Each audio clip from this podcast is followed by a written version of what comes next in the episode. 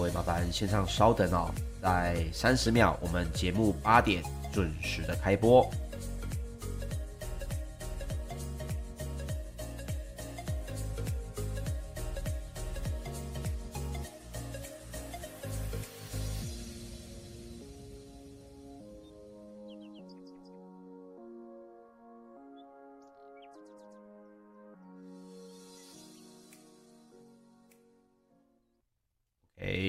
时间来到了早上的八点钟，欢迎收听早阿水理财报报，我是股市阿水，三十分钟让你了解全球最新的财经大事。那么今天呢，也是早安阿水第一百七十一集的节目哦。好，我们今天会来讲啊，什么是半导体业的 IDM，而什么又是半导体业的虚拟 IDM 哦。这个我们今天用尽量浅显易懂的方式呢，来讲给大家听。那我们首先哦，赶紧来关心一下。最新的全球经济的新闻动态哦。好，首先我们来看一下美股方面。首先呢，是随着这个美国的公债殖利率呢，在今年哦，可以说是一开始就不断的在跳升，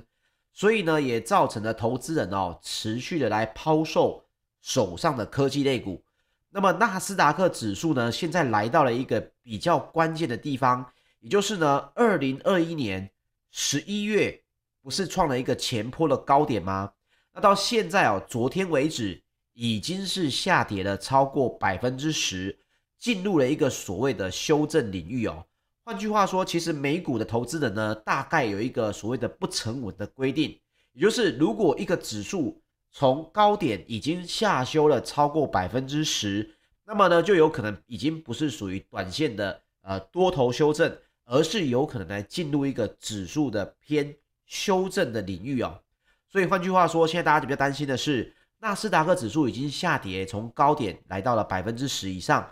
会不会让整个美股呢也因此哦越来越弱？这一个呢也是目前大家可以看到的一个情况哦。那但是我们要从多个角度来聊聊，不是只有纳斯达克指数在美股，我们也要看是不是其他的经济数据以及其他的指标呢也都是越来越弱。那么。修正的幅度就有可能越来越大。假设其他的并不是这么的悲观的话，那么其实即使进入修正领域哦，那么指数的修正的幅度呢，也是可以不用太过的担心哦。好，那我们首先来看一下道琼工业平均指数在昨天哦，中场是下跌了百分之零点九六，这是去年十二月二十号以来的一个收盘新低。而目前这个指数呢，也逼近了两百日的移动平均线。那纳斯达克指数呢，也下跌了百分之一点一五，也创下了十月四号以来的一个收盘新低哦，也是连续第二个交易日呢跌破了这个两百日的移动平均线。一般来讲哦，美股的两百日移动平均线就是所谓的这个年线。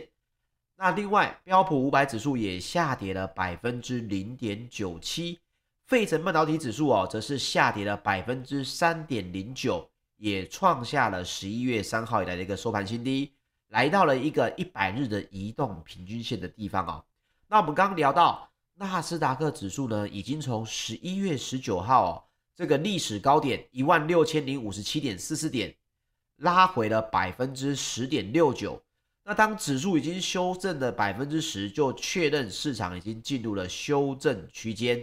那最大的问题，其实大家也都知道哦，这几天阿水一直跟大家分享的是。这个就是目前的债券殖利率已经在为升息在开始铺路，所以大家就会担心，是不是现在不卖，以后的价格就卖得越低？也一直在强调，升息前的股市本来就很容易成为一个修正型的股市哦。这个在我们呃礼拜一的时候，应该就跟大家来分享过了。那投资人现在在为什么东西做准备？就是为了联准会哦更积极的货币政策会议哦。现在这个东西呢，就跟打疫苗一样，疫苗呢不是大家原本说打一剂两剂就可以防这个 COVID-19 吗？后来不是又变成打第三剂、第四剂吗？大家都说到底是打得没完没了，要打几剂哦？现在呢，升息的可能性呢也开始陆陆续续哦，有不同人在讲。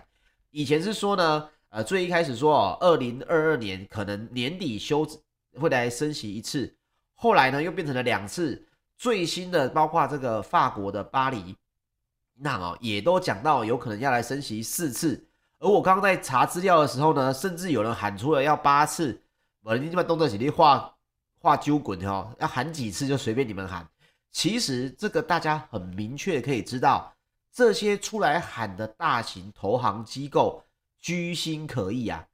其心可疑啊，因为原本这个升息在这个 FOMC 的会议里面就已经讲得很明确了，并不急着要升息，只是呢，我故意让这个整个升息的气氛哦已经很浓厚了。到时候呢，FED 喊了一声，哎，要升息了，就不会变成是突袭市场。他呢，是希望让市场的这个整个反应哦，不要变成一种惊喜。所以目前为止，市场的修正都是因为债券的殖利率的问题哦。那么纳斯达克指数从这个地方来修正之后，疫情期间呢，各位什么股票会是修正最多的？你来看台股哦，大概也可以看得到哦。疫情期间，目前在美股崩跌最多的，大多都是本益比标很高的成长型科技股哦。比如说各位知道的，诶，疫情不是也蛮严重的吗？那么居家防疫概念股应该股价也不错啊。没有哦，像是这个入哦，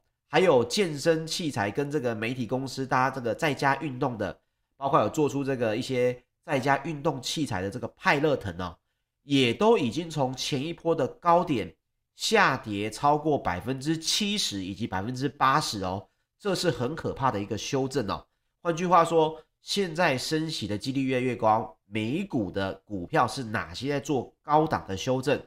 台股就有可能产生一样的情况。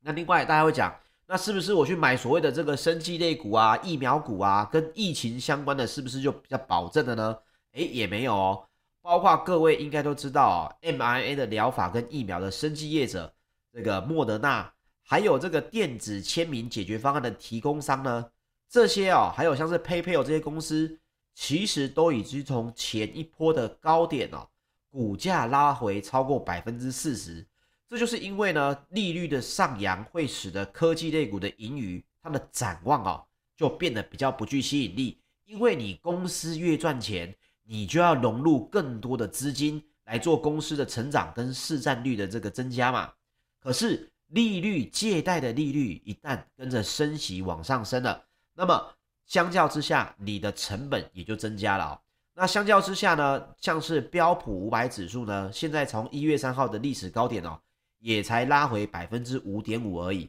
所以现在受伤最严重的大部分就会是这种所谓高本益比。比较没有实际营收，只剩下话题跟想象力的这些公司哦。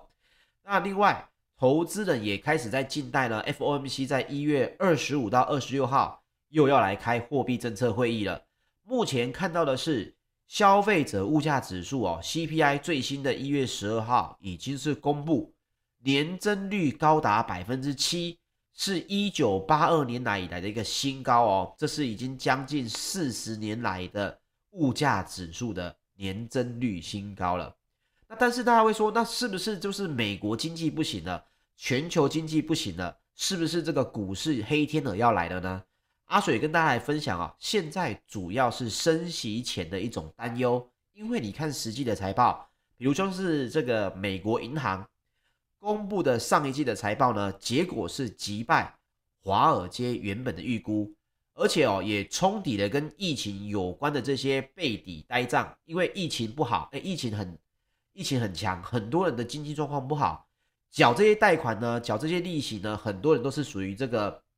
不准时的，甚至哦，也很多这个钱没办法缴，所以当时候美国银行呢就已经有先连累的连累了一个这个背抵的呆账，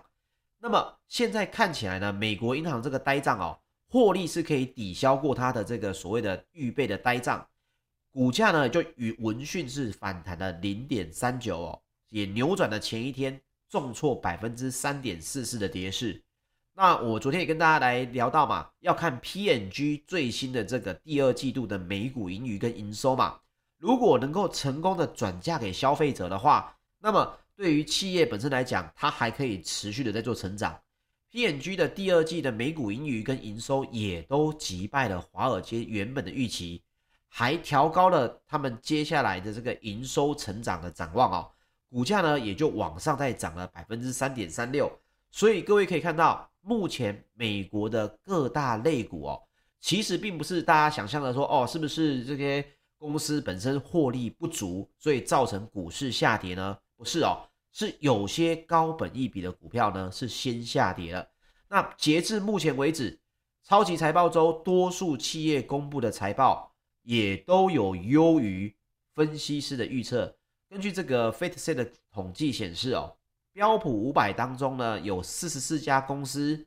已经是公布了财报，那其中有有百分之七十三也击败了华尔街原本的预期。所以现在美股本身还是有很多公司的财报比预期还要好。但是修正呢，看来是在所难免，因为接下来升息的这个疑虑绝对是越来越多的哦。那另外，我们再从这个欧股方面来看一下全球的经济到底好不好？首先呢，是泛欧指哦，其实已经甩脱了一周以来的低点，小涨作收。为什么我会说是甩脱一周低点呢？因为现在不管是美国、欧洲，他们的公债殖利率攀升的压力都非常的大。各位可以先去想象，所有的投资人，尤其是大额的投资人，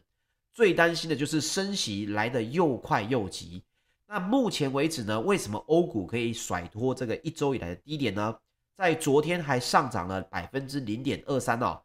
主要是来自于精品的巨擘这个 Burberry 跟这个 Richmond，他们的财报哦都是表现的比较好的。因为大家也知道，美国十年期的公债殖利率在盘中。已经触及了百分之一点九，是二零一九年十二月以来的一个新高。换句话说，这已经跟疫情没有什么关系了。现在的公债殖利率的高点已经来到了疫情前的一个新高，而且德国的十年期公债哦，也摆脱了这个所谓的负利率，也是二零一九年五月以来的首见。所以现在这个经济情况哦，已经大家不是在聊疫情当中如何如何了。现在大家看的是疫情现在开始消退，不管大家觉得 Omicron 这个可能爆发越严重，或者是这个轻症的比较多，不管如何，经济层面来讲，现在看到的已经跟疫情的关系越来越小，因为来到的公债殖利率都已经不是属于疫情当中的数据了，都是疫情前的了。那包括了去年十二月英国的通膨也来到了三十年以来的高点。年增的百分之五点四，也是一九九二年五月以来的之高哦，也高于去年十一月的年增百分之五点一。所以整体来讲哦，大家现在在担心的就是 Omicron 可能终将会过去，欧洲的央行会如何的收紧它的货币政策。在目前呢，大家对于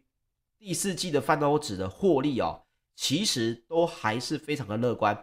比如说呢。大家认为第四季的泛欧指哦，获利会年增百分之四十八点六，也略高于原本的年增四十八点五。那么其中呢，像是艾斯摩尔半导体的这个大厂哦，也走扬了百分之零点六，因为获利也优于预期，而且也预估二零二二年的销售将会成长百分之二十哦。这个当然啦，这个台积电买这么多的产品，买那么多的设备。你的这个营收成长大概都是可以预估的哦，但是我要提到的是，奢侈品商他们的表现也非常的优异哦。英国的精品业者呢，这个 Burberry，它是股价上升了百分之六点三二，在英国的 FTSE 一百指数当中是最好的一家个股哦。那包括他们的外套、皮件、原价商品等哦，买气都是非常好的。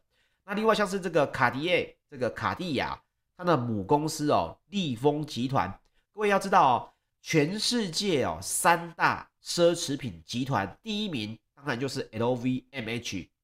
第二名就是这个 Richmond 哦，利丰集团，第三名就是这个开云集团。我非常推荐各位，如果你有闲钱，如果你有办法去买一些欧股的话，那么我非常建议你，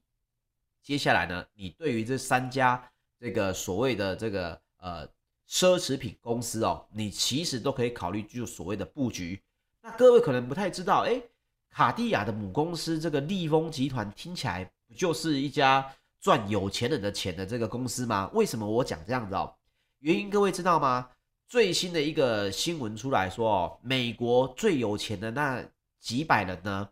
他们每个人赚的钱呢，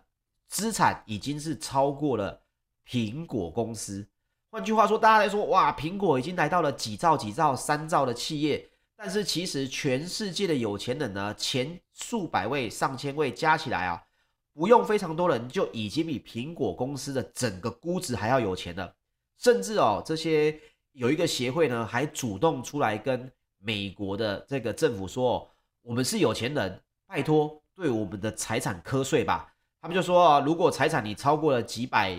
呃几百万的话，要课总财产的百分之三。”那如果超过数亿美元的话，他还建议呢，你要课总财产的百分之五。为什么？因为疫情期间，各位知道 M 型化是越来越怎么样？越来越严重了。有钱人的钱在疫情期间其实是不降反升，真正过得痛苦的是什么？是中产阶级跟原本就很苦的这些比较底层的收入的人士哦。所以像是这个利丰集团，它底下呢，它有旗下有哪些公司？有卡地亚，有这个梵克雅宝，那就大家知道这个 VNA 哦，还有像是伯爵、江诗丹顿，还有积家、沛纳海、万国、万宝龙，其实洛包括 Ralph Lauren 哦，都是属于这个利丰集团旗下的这个品牌。那大家也知道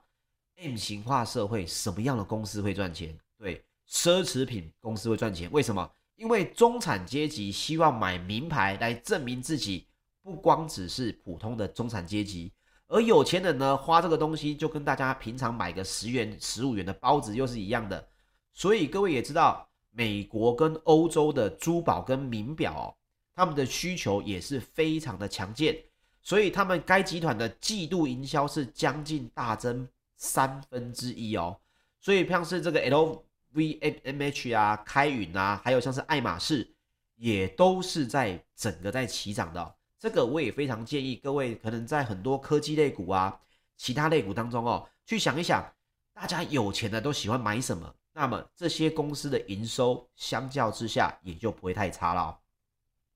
接下来我们想想石油方面哦，纽约商业交易所二月的原油期货呢，继续在上涨百分之一点八。来到了每桶八十六点九六美元，也是二零一四年十月以来的一个新高。布兰特原油也上涨了百分之一点一，来到每桶八十八点四四美元。各位啊，八十八点四四美元，这个也是属于一个近期以来的一个新高价了。而这个无独有偶，土耳其的输油管道呢，一度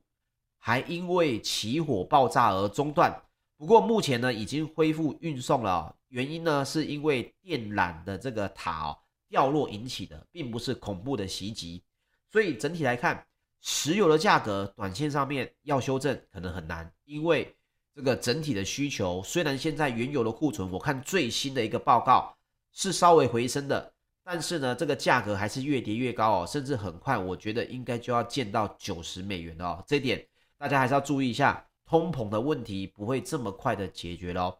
好，那我们来说一说最新的一些世界的经济变化哦。首先，最新的去年全球半导体销售额的这个排行榜已经出来了。那我们现在讲的这个是半导体产业的营收，并不是包含有这个晶圆代工厂哦。所以不要问我说为什么这个排行里面没有台积电。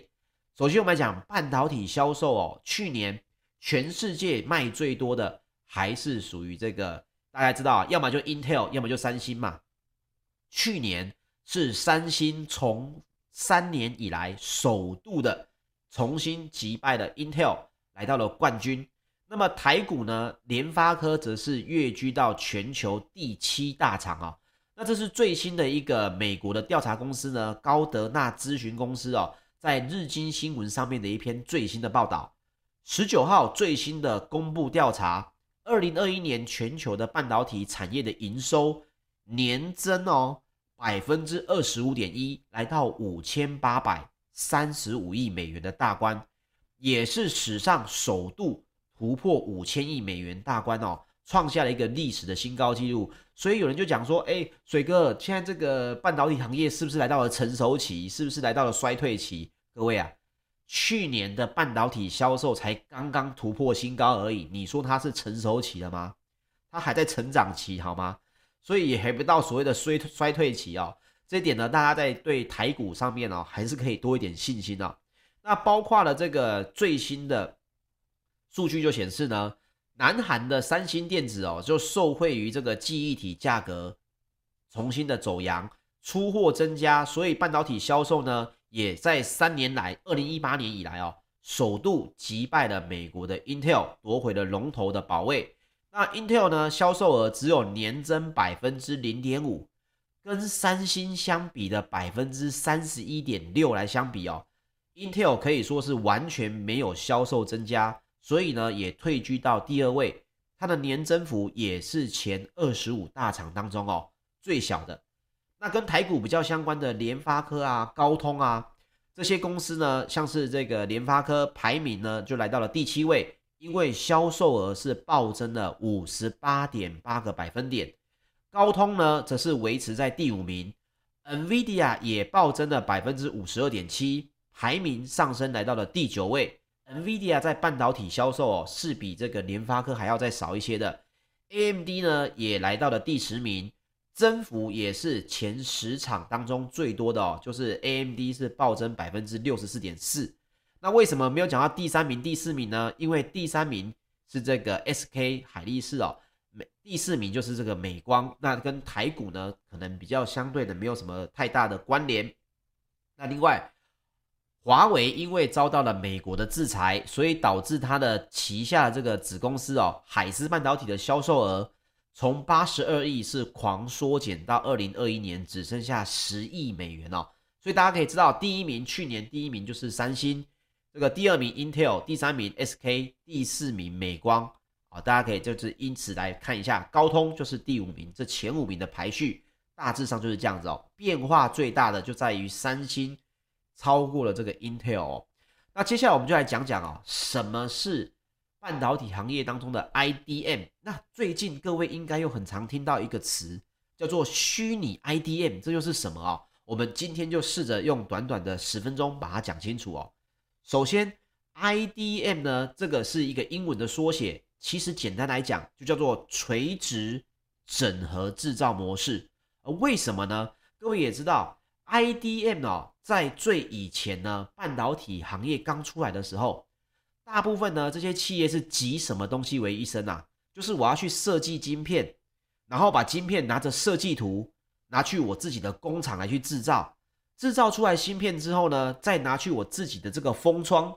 封装之后呢，再去做测试。是不是就是设计、制造、封装跟测试这个产业链哦于一身？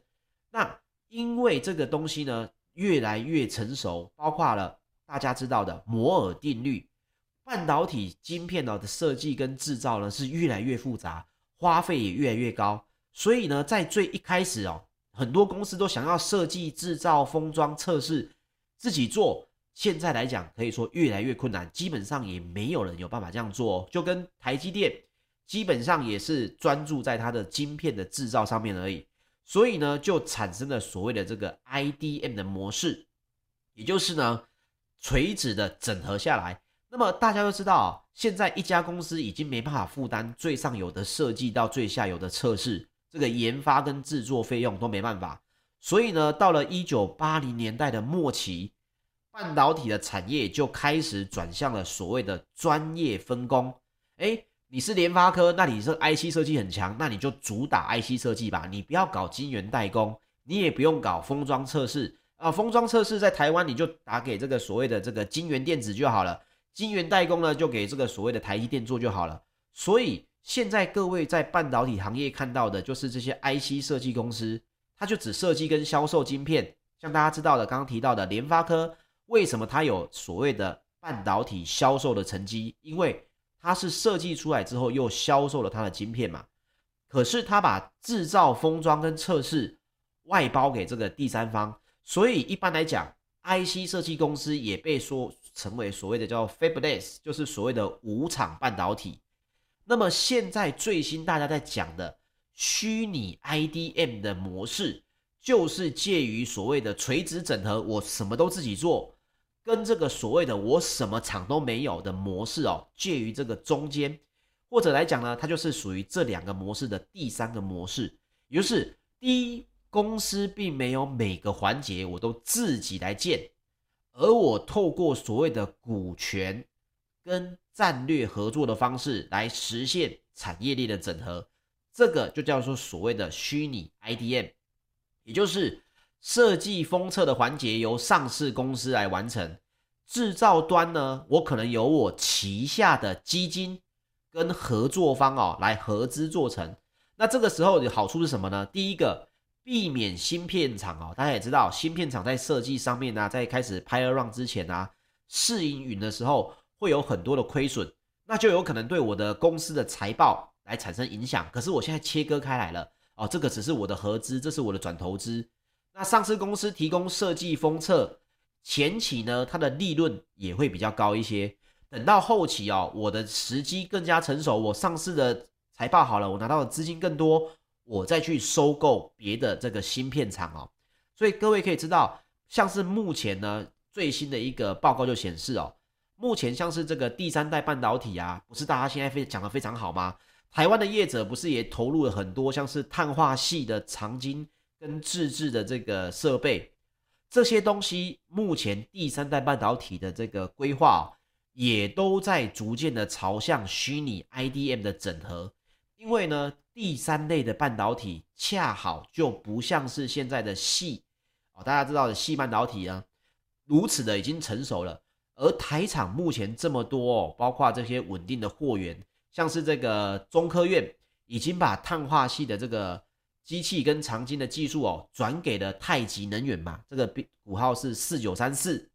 其中呢，这个中钢碳素股号是一七二三哦，它也开发了这个长长晶用的这个。石墨干锅，那预计呢，二零二二年的下半年就会达到半导体的这个规格哦，也会优先给国内的业者来使用。那大家就知道哦，这个东西就是属于国际的 IDM 大厂所主导碳化系的供应链嘛。大家应该要先有一个了解到一件事情，目前垂直整合制造商啊，就是 IDM，在这个第三类半导体呢，最大的龙头是谁？就是原名科瑞的。最新名字叫 Wolfspeed 的这家公司，它就整合了意法半导体跟英飞凌做的这个第三类半导体，基本上就他们三家整合出来，就他们三家说了算。那目前呢，台股的台厂像是环球金所属的这个母公司哦，中美金，也就正在透过转投资，要来串起所谓第三类半导体的产业链，而这个模式就是我们刚刚提到的虚拟 IDM。也就是像他们的财报就有提到哦，中美金就持股环球金百分之五十一的股份，